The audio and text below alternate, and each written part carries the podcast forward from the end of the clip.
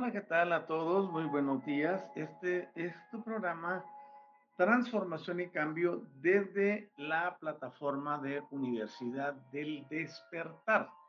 Nos sentimos muy contentos, muy agradecidos y muy felices de poder tener esta actividad como lo hacemos todas las semanas. Quiero agradecer al equipo de Despierta, al equipo de Universidad del Despertar y en especial a Miguel Newman por esta oportunidad de estar aquí enseñando y llevando el pensamiento a un nivel crítico donde cada uno de nosotros puede replantear sus ideas, sus creencias, sus convicciones desde una perspectiva completamente diferente.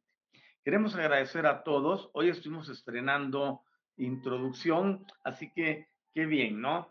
Vamos a dar inicio a nuestro programa agradeciendo a todos y cada uno de ustedes quienes amablemente me prestan sus oídos y su atención durante los próximos 60 minutos. Tenemos un programa para hoy muy diferente. Vamos a hablar sobre muchas cosas que tienen que ver con la personalidad.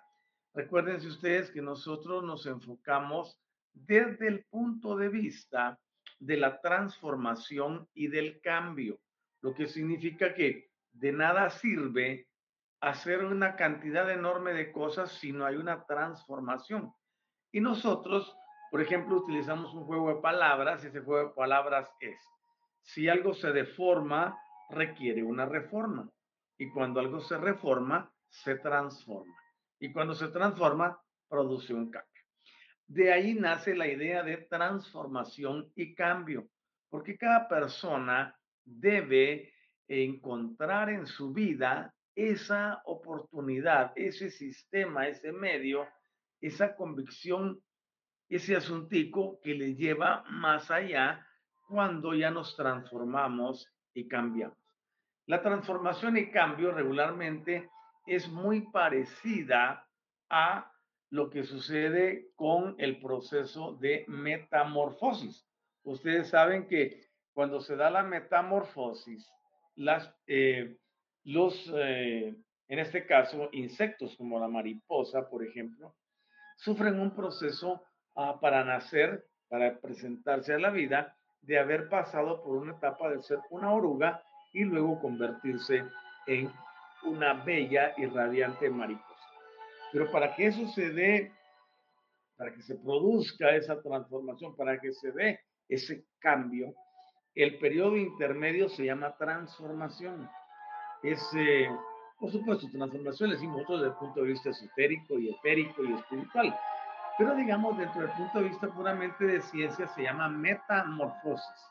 Es decir, más allá de la morfosis. Hay una transformación, hay una regeneración, hay un cambio de tejidos, hay un cambio de apariencia, hay un cambio en todo. Cuando una persona experimenta transformación y cambio, esa persona se modifica en su totalidad.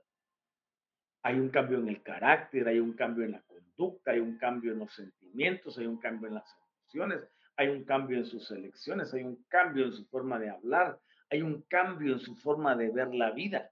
A todo eso le llamamos transformación y cambio. Así que hoy estamos aquí para poder enseñar acerca de muchas cosas especiales y vamos a comenzar haciendo nuestra conexión con Gaia. Y decimos, querida Madre, muchas gracias por este momento. Te invocamos. Y te invocamos para que seas partícipe de este movimiento de transformación y cambio, donde andamos a la búsqueda de personas comprometidas consigo mismas que ya hayan entendido que tienen un contrato de vida y que deseen cambiar para volver a la originalidad. Estamos en la búsqueda de personas no religiosas, no tradicionalistas, no ritualistas, sino individuos, hombres y mujeres modernos, contemporáneos, actualizados, energéticos, que vean la vida objetivamente y que saben que hay algo mucho más que su corazón se les dicta. Gracias por todas las personas lindas que oirán este mensaje y que escuchan todo lo que hablamos en transformación y cambio, tanto en WhatsApp como en estas plataformas. Solicitamos amorosamente que nos ayudes aperturando todos los sistemas de comunicación invisibles, etéricos, energéticos, vibracionales, frecuenciales y de campos para que llegue esta información a quien corresponde. Gracias al Espíritu Infinito por darnos a los guías, a los aliados, a Innato para que esté con nosotros.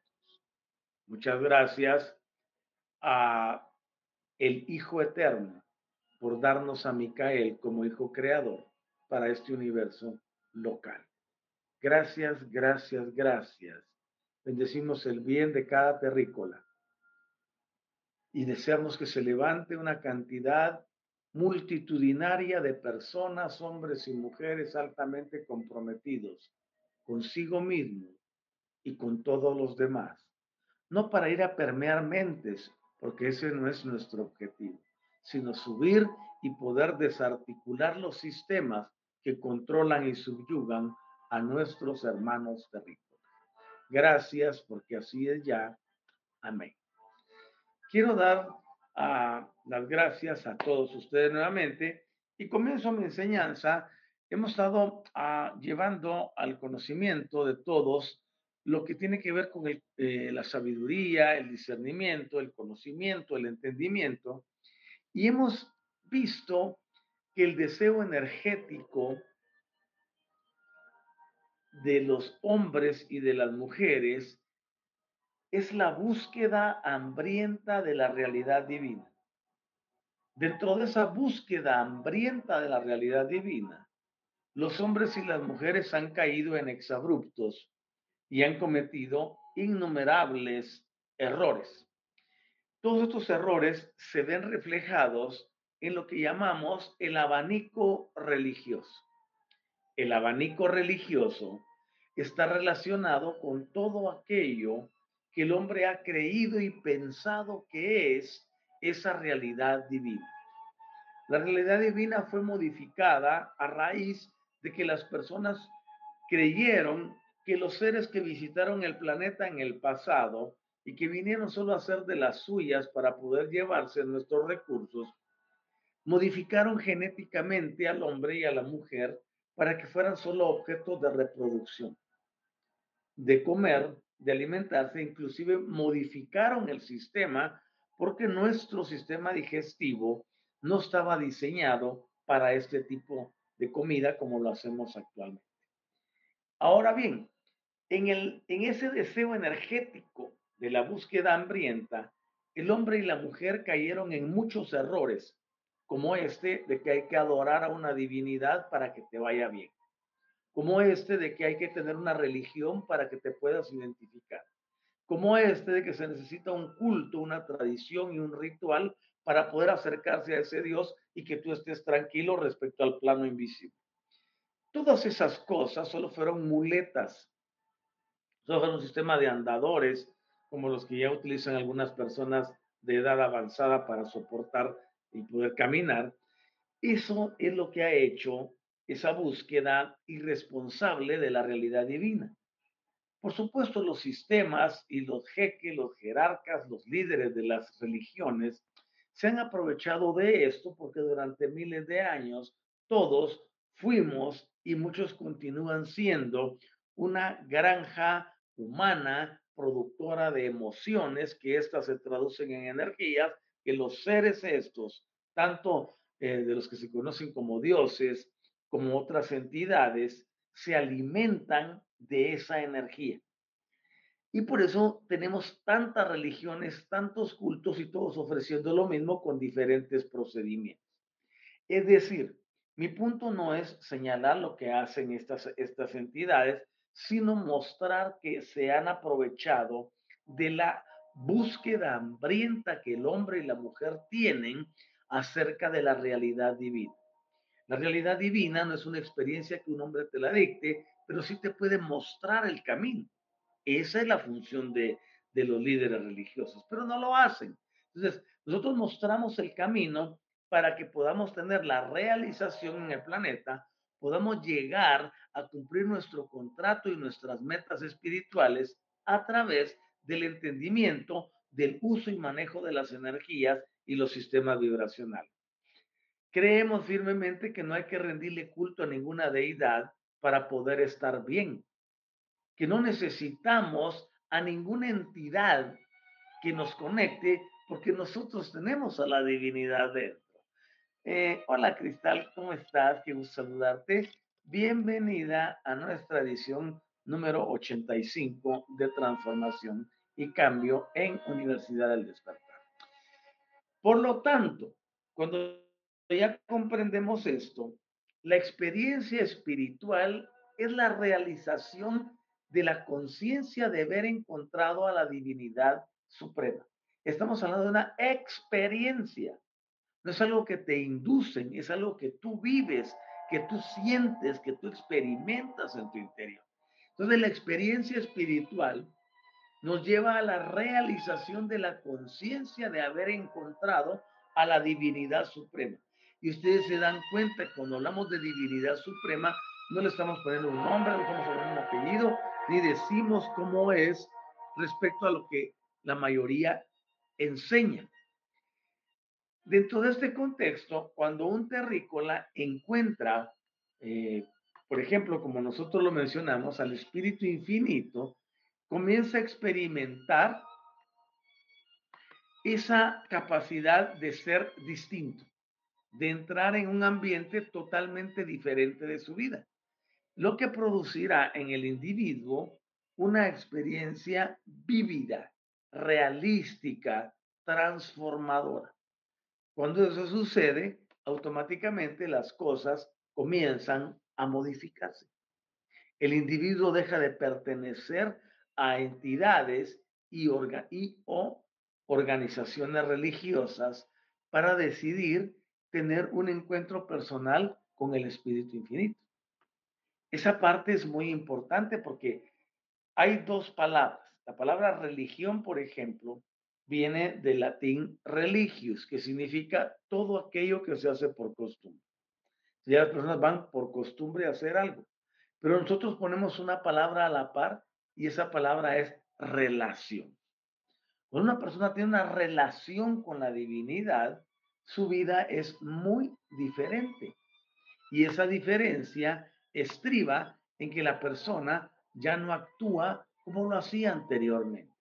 Por lo tanto, cuando ese terrícola encuentra al Espíritu Infinito, entonces experimenta en su alma esa indescriptible quietud de triunfo que se logra en el descubrimiento de ser impulsado a perseguir ese contacto de servicio amante con sus semejantes menos iluminados. Y no para revelar que ha encontrado al creador de todas las cosas, sino para permitir que ese desborde de eterna bondad que rebasa su propia alma, refresque y ennoblezca a sus semejantes. Pero para ello no hay que mandar doctrinas condenatorias. Yo, por ejemplo, estoy cumpliendo esta parte que acabo de mencionar. Mi objetivo es mostrarle a todos mis semejantes que se puede tener una relación personal con el Espíritu Infinito. Que tú puedes tener una relación personal con la divinidad suprema y no le puse nombre desde tu interior. Y para eso no necesitas pertenecer a ninguna organización, ni ser miembro de ningún culto, ni ser miembro de ninguna, de nada, de nada que el hombre ha inventado porque la divinidad vive dentro de ti. La divinidad está en tu interior. No necesitas nada externo. Nosotros enseñamos que podemos recuperar todo eso a través del conocimiento, del entendimiento, de la sabiduría y del discernimiento. Por eso la cátedra de hoy versa sobre esos temas. Conocimiento, sabiduría y discernimiento. Cuando ya sabemos que la divinidad está en el interior, comienzo a desbordar, al igual que ustedes, hacia afuera ese refrescamiento que hace que la persona pueda decidir volver a su hacedor, sin condicionarlo, sin hacerle ni eh, algún tipo de coacción, ni ninguna actividad coercitiva, menos condenatoria, intimidadora, como se hace normalmente. Es importante que revelemos al Creador con las obras que nosotros hacemos, porque vamos a ennoblecer a nuestros semejantes cuando hayamos crecido en el entendimiento de quiénes somos. El pensamiento mágico o pensamiento maya, como yo le llamo, es el pensamiento de la eh, dependencia, del pensar que todo se va a resolver mágicamente, que todo va a ser transformado así de una forma eh, fantástica. Y por supuesto que funciona el poder sobrenatural para alterar las cosas. Pero es importante aprender a cambiar uno primero para luego poder desarrollar. Esa es la gran diferencia. Tenemos nosotros a Estela. Muy buenos, muy buenos y excelente día, maestro de Universidad del Despertar. Bendigo el bien en ustedes. Muchas gracias. Y tenemos también con nosotros a Dodita Capri. Hola, ¿cómo estás? Qué gusto tenerte con nosotros en el programa. Eres muy bienvenida, al igual que cada uno de quienes están en conexión. Para continuar con esto, llegamos entonces a un punto en que la verdadera espiritualidad conduce a un mayor servicio social. ¿Qué significa esto? Nosotros podemos entender que estamos aquí en la tierra para servir a los demás y que debemos desarrollar sistemas que atraigan a los otros y les podamos presentar una oportunidad distinta para que ellos también eleven sus sistemas vibracionales y eleven su conocimiento. Ya no desde ese punto condenatorio, sino desde una perspectiva totalmente elevada. Y esto de servicio social es muy importante. Pero algunas organizaciones grandes lo han malinterpretado al grado de que llevan a las personas a la dependencia. Y eso también es un asunto que afecta mucho al individuo.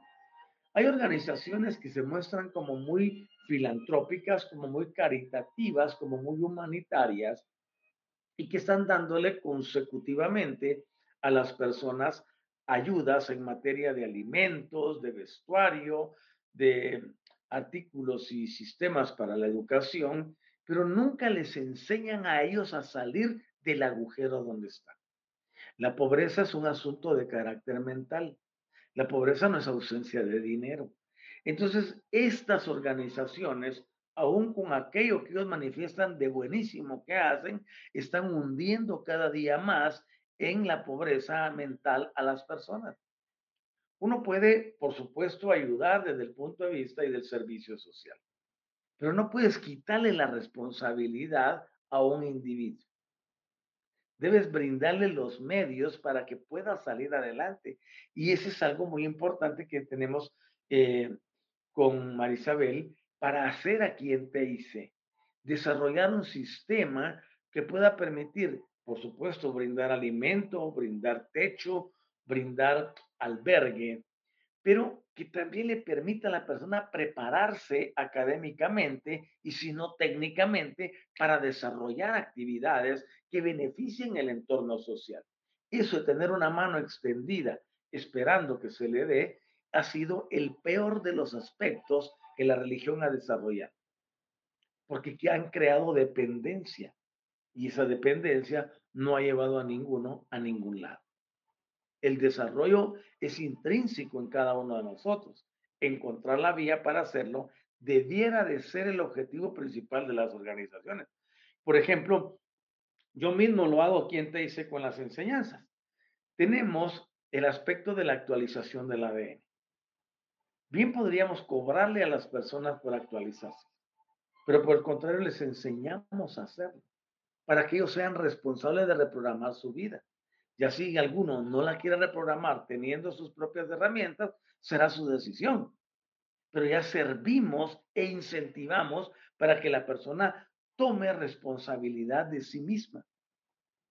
Y al tener responsabilidad de uno mismo, obviamente se actúa acorde. Por lo tanto, mencionamos entonces que esta verdadera espiritualidad, cuando la desarrollamos, conduce a un mayor servicio social comienza con nosotros mismos. En otro orden, la ciencia, por ejemplo, el conocimiento también, aunados, conducen a la conciencia de los hechos. Pero la espiritualidad conduce a la experiencia de los valores. Cuando valorizamos algo, cuando sabemos quiénes somos y por qué estamos y para qué estamos, podemos comprender muchas cosas. Y la espiritualidad para eso ha sido desarrollada, para conducir a los individuos a la conciencia de los valores. Y cuando hablamos de conciencia, estamos hablando de algo que es multidimensional. La conciencia tiene que ver con todo aquello desde donde brotan nuestras intenciones verdaderas. Yo en este momento te podría preguntar, ¿cuáles son las intenciones de tu vida?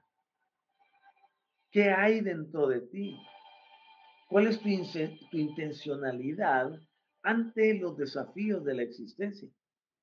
¿Los seguirás viendo desde el punto de vista maya o los verás desde un punto de vista práctico que te ofrece la oportunidad de transformar y cambiar tu entorno? Es importante entonces que nosotros vayamos más allá de las circunstancias y comprendamos cómo utilizar las cosas para nuestro más elevado bien. Y de ahí viene, por ejemplo, el concepto de la filosofía y la sabiduría también nos conducen hacia la conciencia coordinada.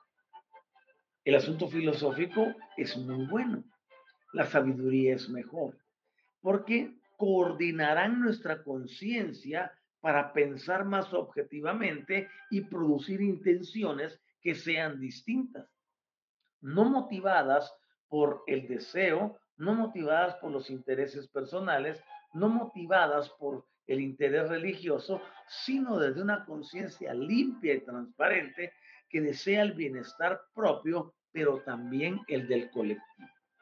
Porque todo lo que decimos para nosotros, también debemos desearlo para las demás personas. Somos una entidad que trabaja en unanimidad. Y esa unanimidad se traduce como la unidad global, donde tú eres yo, yo soy tú y nosotros dos somos todo y todo es en nosotros. Esa parte es importantísima de tenerla. Por supuesto que eso también nos conduce hacia la revelación. Y la revelación nos lleva a la conciencia de la verdadera realidad. Ahora ustedes pueden ver que tenemos conciencia, entendimiento, filosofía, sabiduría y también revelación. Esta última nos conduce a que la conciencia desarrolle la verdadera realidad. ver si no, el verdadero y real es lo mismo. No. Es importante que comprendamos esto y podamos ver que mientras existe la coordinación de la conciencia de hecho, valor y verdadera realidad constituyen, perdón, ese conocimiento de la realidad personal e individual. ¿Por qué es tan importante hablar de todo esto? Muchos dirían, mire, qué aburrido eso, que la filosofía, que la sabiduría. Por la ausencia de la misma, es que la mayoría de las personas viven derrotadas, amargadas, contrariadas, sin propósito, sin objetivo, enojándose por todo, peleándose con medio mundo, creyéndose las víctimas, actuando como tales, esperando milagros inexistentes, teniendo un pensamiento mágico que mañana va a ser mejor que hoy. No, tú construyes tu futuro. Tú construyes tu vida. Tú construyes todo. Ah, no, yo no creo eso, porque tiene que haber un destino eterno. No lo hay. Tú lo has escrito a través de tu propio contrato, que es lo que estás viviendo ahorita. Si no te gusta lo que estás viviendo, pues primero acepta tu contrato y toma en cuenta que lo que está ocurriendo es un sistema que te permite conocerte para saber a dónde vas y qué es lo que tienes que enmendar. Pero es un asunto de carácter individual. Yo te puedo enseñar tantas y tantas cosas y te puedo llevar a un plano que tú ni siquiera te imaginas. Pero el punto es este, debe comenzar con una formación. La mayoría quiere todas las actualizaciones que hay disponibles, pero no tiene la base para sustentarlas. Y como no tiene la base para sustentarlas, su vida se convierte en un verdadero caos. Hola Mari, ¿cómo están las cosas por allá, por Uruguay? O pues andas por la frontera con Brasil, ¿no? Qué bueno saludarte, hermanita. Te mandamos un gran abrazo. Luego tenemos a Erika Nava. Hola, dice. Hola, Erika. ¿Cómo vas? ¿Cómo estás? ¿Cómo va todo? Ok, perfecto. Ahora, es importante todo eso. Dicen, qué aburrido, que no sé, yo quiero que lo práctico, lo de la tecnología, lo que está pasando, lo que está sucediendo, las cosas, ¿cómo puedo entrarle? Y andan así como una prisa enorme. Yo te diría, ralentízate. Trabaja primero en ti. Deja que el mundo siga su curso crece tú, elévate vibracionalmente, conoce el uso y manejo de las energías, actualiza tu ADN y no así como te lo dicen en los medios de comunicación social. Ay, haga esto, encienda una vela y piense y todos los, todos los chakras están activados. Eso no es cierto. Ah, mire, solo salga y abra los brazos al sol y las, y las células van a adoptar el nuevo sistema de ADN de las 12 hebras. Eso no es cierto. Se requiere que las personas hagan un trabajo en su vida, que seas consciente que eres tú quien está construyendo tu vida o destruyéndola con lo que tienen. Entonces, hay procedimientos. Y mientras todos enseñan sobre 12 hélices, yo hago una enseñanza de 13 de ellas. Y llevamos a las personas a la actualización para que puedan cambiar y modificar su forma de vivir. Pero todo esto que estoy enseñando es requerido y es necesario para ese tipo de situaciones. Ninguno puede edificar una casa de tres niveles si no pone los cimientos para tres niveles. Es más, debe dejarlos para cuatro, por cualquier eventualidad en algún sismo o algo por el estilo. Siempre tiene que haber una previsión hacia el futuro. No solamente pensar en algo que es presente. Ok, ahora cuando nosotros vemos que conjuntamente con la creencia en la personalidad y en la posibilidad de supervivencia, podemos lograr éxito en todas las áreas de nuestra vida, desde la transformación y cambio, comienza a darse un sistema de conocimiento. El conocimiento consiste en conducir a la categorización de las personas, hombres y mujeres nos da el origen de todas las capas y es el inicio de las castas sociales. ¿Es conocimiento nos ayuda? Sí, nos ayuda.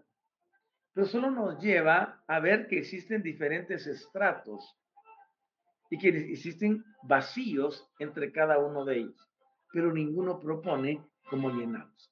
Ahora bien, la espiritualidad te conduce al servicio de los hombres y de las mujeres. Y de esa forma te lleva hacia la ética y al altruismo. La mayoría de las personas vean ustedes la futilidad de sus vidas.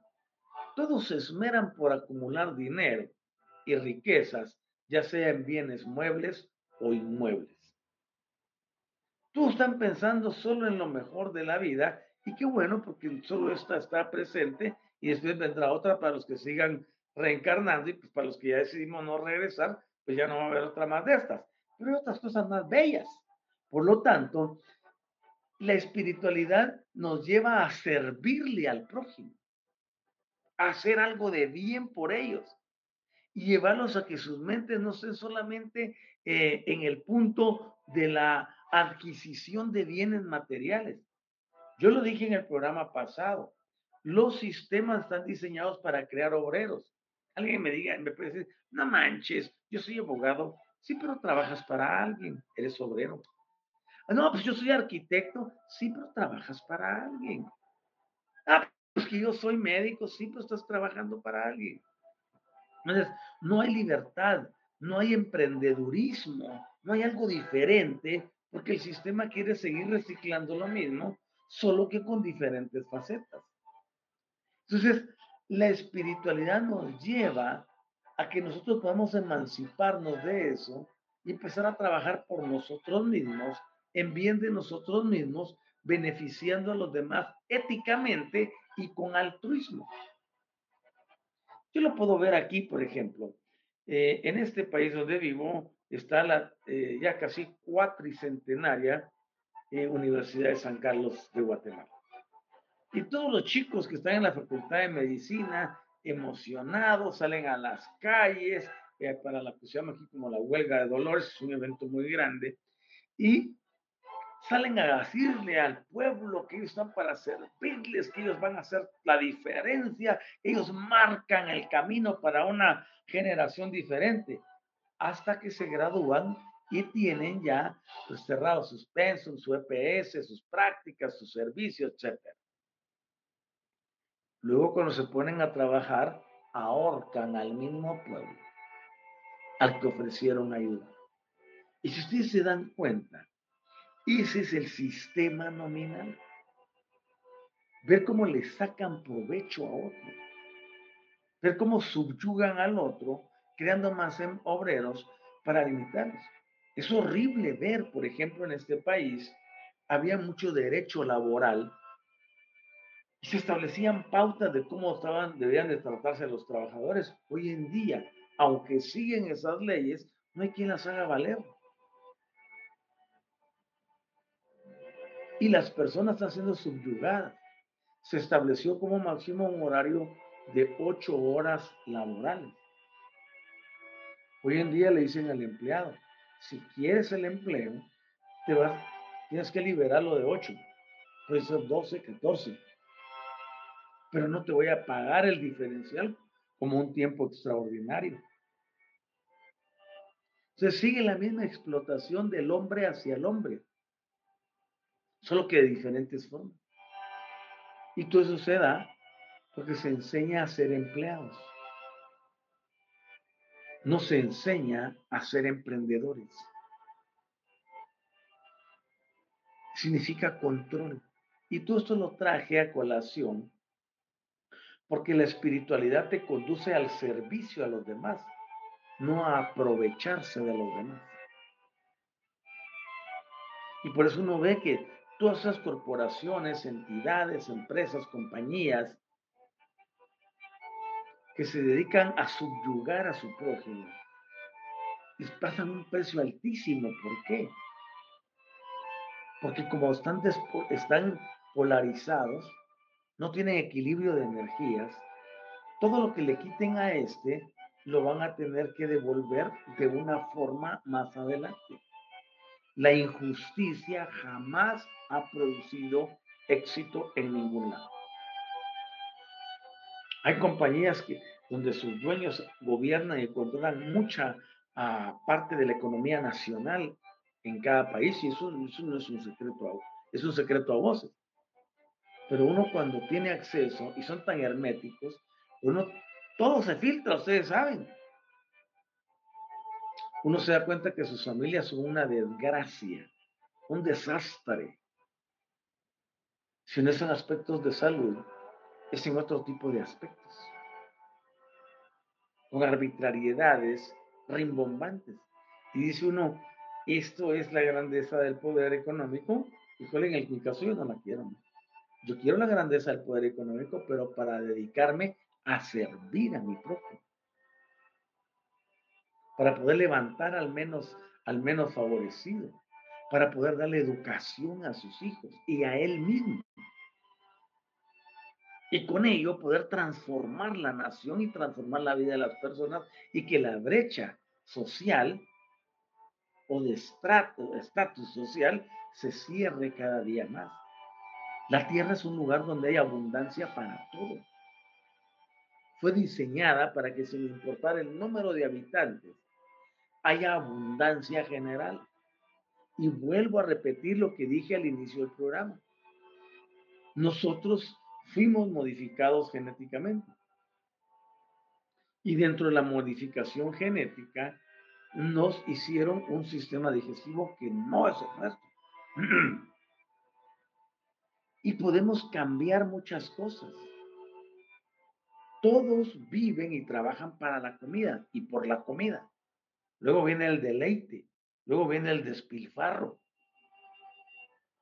Y dentro de eso se desarrolla un nivel de competitividad y de, de hacer desastres generales en toda la humanidad donde uno explota al otro, el otro sirve al otro, el otro le roba al otro, te le quita, le pone, le da, y eso arma una maraña de sentimientos y emociones que efervece porque hay entidades ahí arribita, llamadas dioses, llamadas entidades extraplanetarias, porque son seres creados también, que están aprovechándose de esa energía mientras la debacle continúa aquí sobre la superficie del planeta. Por eso es importante llegar al momento del entendimiento de la espiritualidad, porque esta nos lleva al servicio de los demás. La tierra fue diseñada de tal forma que no se necesita estarla explotando en la forma que se hace, en la que solo se hace un cultivo, ahora se le llama el monocultivo, porque sean explotaciones ganaderas tan grandes que devastan y destruyen toda nuestra ah, eh, flora y fauna. Si pueden ver, y son secretos a voces, la selva amazónica y toda la parte amazónica es uno de los pocos pulmones que tiene el mundo. Lo mismo ocurre aquí en este país, en la biosfera maya. Tenemos lo más grande que puede existir en cuestiones puramente de intercambio de dióxido de carbono por oxígeno. El punto clave es, la Tierra no fue diseñada para como la está usando el terrícola ahora menos el terrícola fue diseñado para eso. Por eso yo siempre enseño sobre el retorno a la originalidad. La mayoría piensa que esto va a suceder, ah, cuando se dé la quinta dimensión. Yo te digo, la quinta dimensión no es un lugar físico, es un estado de mentalidad. Pero se requiere que lo traslademos a todos los demás, no con imposición. La religión jamás lo va a lograr, siempre va a traer a las personas hacia abajo. Se necesita crear equipos élite, que las personas se interesen en algo diferente, que ya le quiten ese pinche amor a todo lo que es dinero, posesiones. Yo no digo que no tengas nada, tú puedes tener todo lo que quieras, siempre y cuando todo lo que tengas no te posea a ti. Porque ahí viene la avaricia, la codicia, la mentira, el dolor, la traición, el crimen,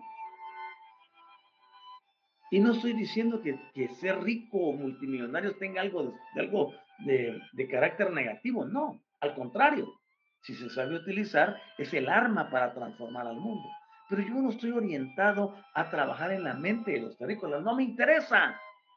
A mí me interesa subirlos de nivel para que en una esfera diferente podamos efectuar la transformación y el cambio. Si yo me voy de persona en persona, se me termina la vida y no logro cambiar a ninguno. El punto está en el momento de madurez del contrato de aquellos que la vida me asigna para que formemos un equipo. Y tú estás convocado y convocada también para hacerlo. Por supuesto, para desarrollar ese equipo se requiere que las personas pasen por un procedimiento de transformación que les cambie la vida. Y yo estaba enseñando, porque nosotros tenemos nuestra propia plataforma. Se llama Universidad Metafísica o Torla-Isa, que ustedes pueden ver en la pantalla donde está mi apellido. El punto es este. Desde ahí enseñamos que todo aquel que continúe atado a la tierra, ligado a ella, apegado a ella, desde el punto de vista materialista, va a seguir repitiendo el ciclo hasta que lo encuentre. En el caso de los que ya lo hemos encontrado, buscamos a individuos que estén cansados y hastiados de la vida nominal, para que podamos hacer algo distinto a un nivel distinto y que eso le produzca transformación y cambio a los demás también. Porque si trabajamos en las esferas, vamos a controlar a quienes controlan a nuestros hermanos. El grave error de la religión consiste en que siempre ha querido controlar a los hermanos en lugar de controlar a quienes controlan a nuestros hermanos. Y cuando digo nuestros hermanos, me refiero a toda la población mundial. Ninguno se escapa del control que se está dando, excepto cuando uno regresa a la originalidad. Porque entonces tu vida ya no depende de lo terrible. Y no te da pena que te amenacen que te van a quitar la comida porque sabes que puedes vivir de una forma diferente. Ahora, ustedes habrán oído una expresión que se usa mucho en los términos religiosos y hasta en memes y en chistes. Dice, no solo de pan vivirá el hombre. Entender eso, y un día de esto les voy a dar una cátedra sobre ese particular. No fuimos diseñados para comer pan. Nos enseñaron a comerlo diferente. Y que de ahí nos hayamos acostumbrado a un estilo de vida acondicionado eso es distinto. Pero la emancipación del individuo, hombre o mujer, requiere de un entendimiento. Nosotros manejamos un eslogan que dice la clave de la vida y uno las dos manos porque una representa mi energía negativa y la otra la energía positiva. La clave de la vida es el entendimiento en el uso y manejo de las energías y las pongo a trabajar conjuntamente. Y luego dice, y de los sistemas vibracionales. Cuando tú entiendes eso, tu vida empieza a cambiar y se empieza a modificar. Por eso, tenemos claro que la sabiduría conduce a una mejor y más elevada fraternidad, no solo de las ideas, sino también con los semejantes. Cuando todos nos comencemos a interesar en todos, el todo se modificará. Pero una vez continúe el individualismo, y el querer destacar y el querer tener más que otro, el entrar en competencia con este. Ah, es que mi vecino tiene un carro de modelo, ¿no? modelo 2015, yo voy a tener un 2016. No, eso tiene que decir, ahora me voy a un 2020. Fantástico si te lo puedes comprar. Pero si eso es un 2015, un 2014, un 2008, un 2021 o 2023, todos te van a hacer lo mismo, te van a movilizar. Quizás habrá cosas que no tenga alguno que el otro, pero no puedes tener en competencia con ninguno.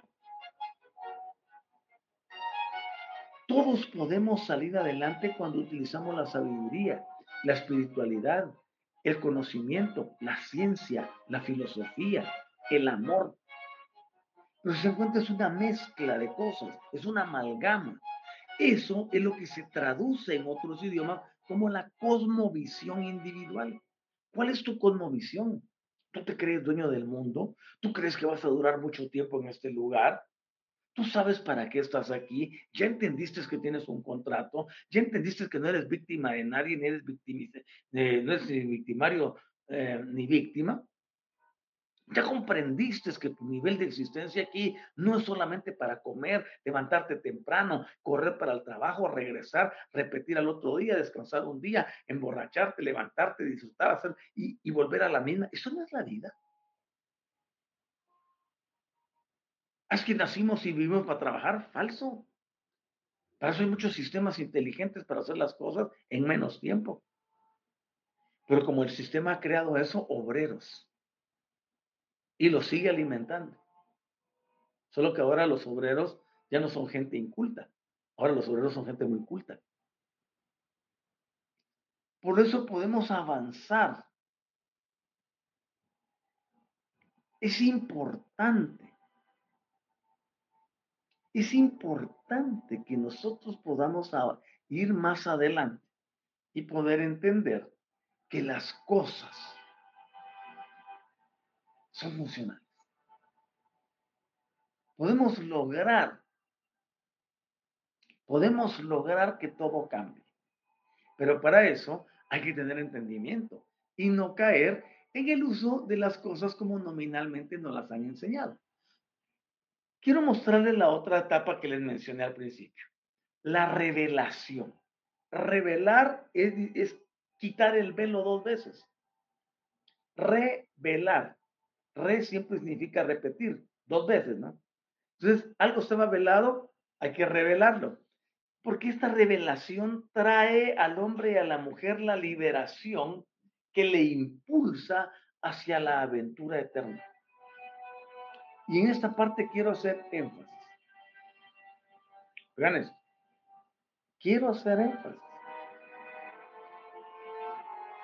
Y digo esto en el sentido de que nosotros comenzamos la aventura eterna desde el momento en que abrimos los ojos al nacimiento. ¿Cuál es esa aventura eterna? Está de paso en este planeta. No te enamores de él. No te enamores de la belleza o de la riqueza de un planeta. No te enamores del sistema, ni seas partícipe de él. Solo estamos de paso. Y al entender eso, uno se da cuenta de que hay mucho más en la eternidad y en todos los mundos paralelos y en todos los universos y en todas las dimensiones de lo que puede haber solo en la Tierra. Este episodio que estamos caminando ahorita en la vida presente es solo uno más de los múltiples pasos que podemos dar en el universo. Por lo tanto, es imperativo que nosotros vayamos a esta revelación que libera a los hombres y a las mujeres y las conecta con la aventura eterna. Todo es pasajero, cualquier estatus. Y lo importante es manejarse uno perfectamente sin importar el estatus que tenga. Si tienes mucho, poco o nada, tu vida no depende de lo que posees. Tu vida depende del entendimiento que tengas. Y cuando uno regresa a la originalidad y se da cuenta que todo puede ser modificado, que cualquier decisión sigue coexistiendo en el plano cuántico y multidimensional, las cosas se pueden arreglar. No importa cuántas veces te hayas equivocado, no importa cuántas veces hayas fallado, tienes ahora la oportunidad de hacer que todo sea distinto, con entendimiento. Disfruta tu vida actual, vívela al máximo, sirve, haz algo grande, algo que permanezca. No solamente entregues tu vida a un servicio de trabajo de lunes a sábado a mediodía o de lunes a viernes para los más afortunados. Y luego empiezan unos a dar gracias porque llegó el viernes y otros a quejarse porque viene el lunes. Es importante que entendamos cómo trabaja la vida. Es muy importante. Hola Estefanía, ¿cómo estás? Qué gusto tenerte aquí con nosotros a esta hora de la mañana. Eres bienvenida, hermanita. Joel Jonuno, hola, ¿cómo estás? Qué bueno tenerles con nosotros. Ok, vamos a ir cerrando nuestro programa. Y para hacerlo, quiero dejar en ustedes algunas ideas. Por ejemplo, esta. La ciencia clasifica a los hombres. Este es más inteligente, este es menos inteligente, este es creativo, este no, no es. Este es físico, este es químico, este es eh, especialista en A, en B, en C, en D, este es geólogo, este es híjole, paleontólogo. Los clasifica. La espiritualidad ama a los hombres y a las mujeres. Dentro de la espiritualidad, los títulos son innecesarios. Porque somos unidad. Porque somos grandes. Porque somos maravillosos. El solo hecho de nacer nos convierte en seres totalmente fantásticos, lumínicos, grandes, extraordinarios. Todo lo demás es invento terrícola para controlar a los demás. La sabiduría, por ejemplo, hace justicia a los hombres y a las mujeres en diferentes circunstancias. Ahora ustedes ven, ya vimos, ciencia, espiritualidad, sabiduría. Y cuando seguimos avanzando, podemos nosotros ver que la revelación es la más grande de todas. Porque la revelación desarrolla e impulsa al hombre y a la mujer para que aperture su capacidad de asociarse con el ser supremo, con el ser creador, con la primera causa y la primera fuente de todo. Las religiones le llaman Dios. Pero Dios es un nombre muy, no, ni siquiera es un nombre, es un sustantivo. Vean esto. Entonces yo me refiero al creador supremo. Entonces, podemos tener ciencia, qué bueno. Podemos tener espiritualidad, vamos bien. Podemos tener sabiduría, hemos mejorado, pero tenemos revelación y llegamos al top. Donde podemos asociarnos directamente con la fuente primigenia de todo lo que existe. La ciencia, por ejemplo, ha intentado e intenta vanamente crear la hermandad de la cultura. Pero no es sino el espíritu el que produce la hermandad del espíritu. La filosofía, por ejemplo, intenta llegar a la hermandad de la sabiduría. Pero la, revelación retrata, refracta la hermandad eterna. Lo que tiene que ver con lo que hemos conocido como el paraíso.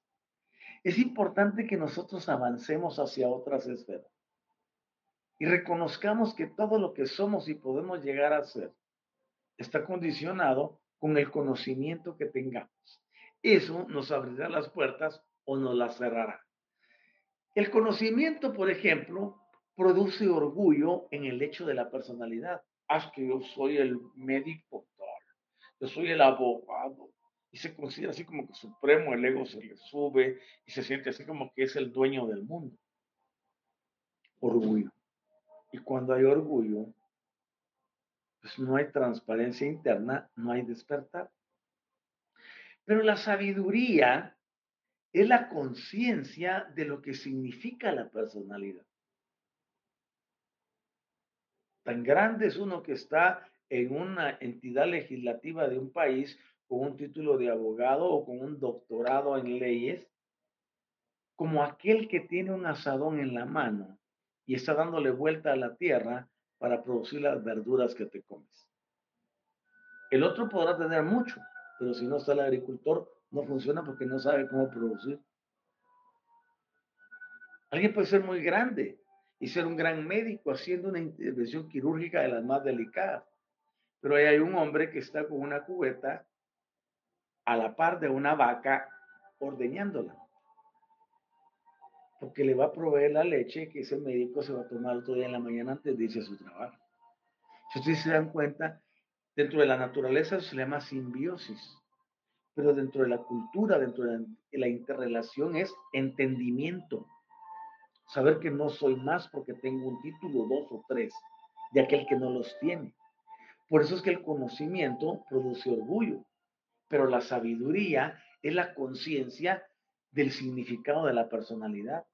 Yo prefiero exaltar la personalidad que un título universitario, porque la personalidad es individual y colectiva.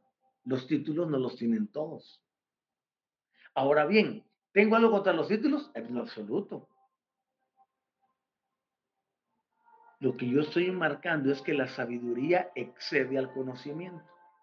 Pero la espiritualidad, oigan, la espiritualidad se convierte en la experiencia del conocimiento del valor de la persona. Eso quiere decir que si soy espiritual voy a evaluarlos a todos con justicia y no me voy a inclinar en favor del que tiene más o del que sabe más. Si se dan cuenta, cosas importantísimas. Pero la revelación excede todavía la espiritualidad porque se convierte en la seguridad de la supervivencia de la personalidad. Cuando tenemos claro todo esto, nuestras vidas pueden cambiar. La ciencia, por su parte, busca identificar, analizar y clasificar esas porciones segmentadas del cosmos ilimitado. Pero la espiritualidad toma la idea del todo, de un cosmos completo, no seccionado. La ciencia dice así, el poderoso telescopio, se me escapa el nombre, que anda ahí ahorita en órbita, que anda viendo y descubriendo cosas que no se pueden ver desde aquí de la Tierra, eh, descubrió que existe tal planeta. Está segmentado, pero ese planeta pertenece a un sistema. Ese sistema pertenece a otro sistema, el sistema pertenece a otro y es progresión inmediata. Te focaliza en una cosa. La espiritualidad te presenta al cosmos completo. Ah, es una cosa maravillosa. Y no estoy compitiendo entre una y la otra. Estoy diciendo de que una puede funcionar dentro de la otra si hay una asociación inteligente. Y para ir concluyendo, la filosofía intenta la identificación de los segmentos materiales de la ciencia con el conocimiento de discernimiento espiritual del todo. De la filosofía es importante, por supuesto. Todo lo que existe es importante si tú lo sabes utilizar poniéndolo a trabajar armónicamente. No es que la ciencia sepa más que la sabiduría ni que la espiritualidad sepa más que algo, no. Todo es un, es un todo. Por eso siempre se habla de la unidad. Universo, un solo verso, unidad. Ah, qué cosa maravillosa, ¿verdad? Y por ejemplo, donde la filosofía fracasa en ese intento, es ahí donde la revelación triunfa, porque afirma que el círculo cósmico es de carácter universal, es eterno, es absoluto, infinito e, e invisible. Y ese cosmos del infinito que hemos llamado yo soy, es por lo tanto sin fin, es eterno, sin límites, lo comprende todo, donde no hay tiempo, donde no hay espacio, donde no hay algo que sea incualificado. Entonces los he llevado por una progresión que nos eleve hasta el top ahorita y en este caso nos convertimos en testigos de que el infinito yo soy es también el padre de la entidad preciosa a la que la religión le puso Miguel, cuyo nombre es Micael. Y este Micael juega el papel más preponderante dentro del universo local para nosotros aquí en la Tierra. Mal interpretado, mal enseñado por las religiones tradicionales no Así que despertar y salir del letargo es responsabilidad individual. Pero por eso se requiere conocimiento que vaya más allá de todo lo que tiene que ver con religión. Si tu conocimiento está atado a una religión o a lo que la religión te enseñó, no has avanzado, ni avanzarás. Desengánchate de todos esos lazos y amarras y cadenas que la religión te puso. Ábrete y apertúrate a la grandeza energética y descubrirás un mundo que ni siquiera habías imaginado. Donde ya no hay condenación, ni coacción. No hay intimidación. No te venden doctrinas de miedo ni de terror. Ah, qué maravilla cuando el terrícola despierta. Y yo deseo que todos, todos sin excepción puedan lograrlo. Por supuesto, para ello hay que ir más arriba. Y tú puedes ser un integrante de esos equipos élite. Te invito a que lo consideres. Y si el Espíritu Infinito te dirige, el momento de hacer cambios es justamente ahora.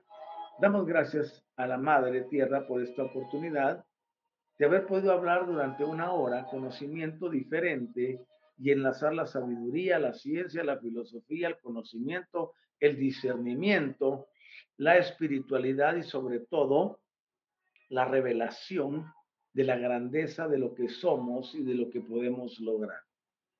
Gracias Gaia por prestarnos tus sistemas etéricos y todos tus planos existenciales y energéticos para esta enseñanza.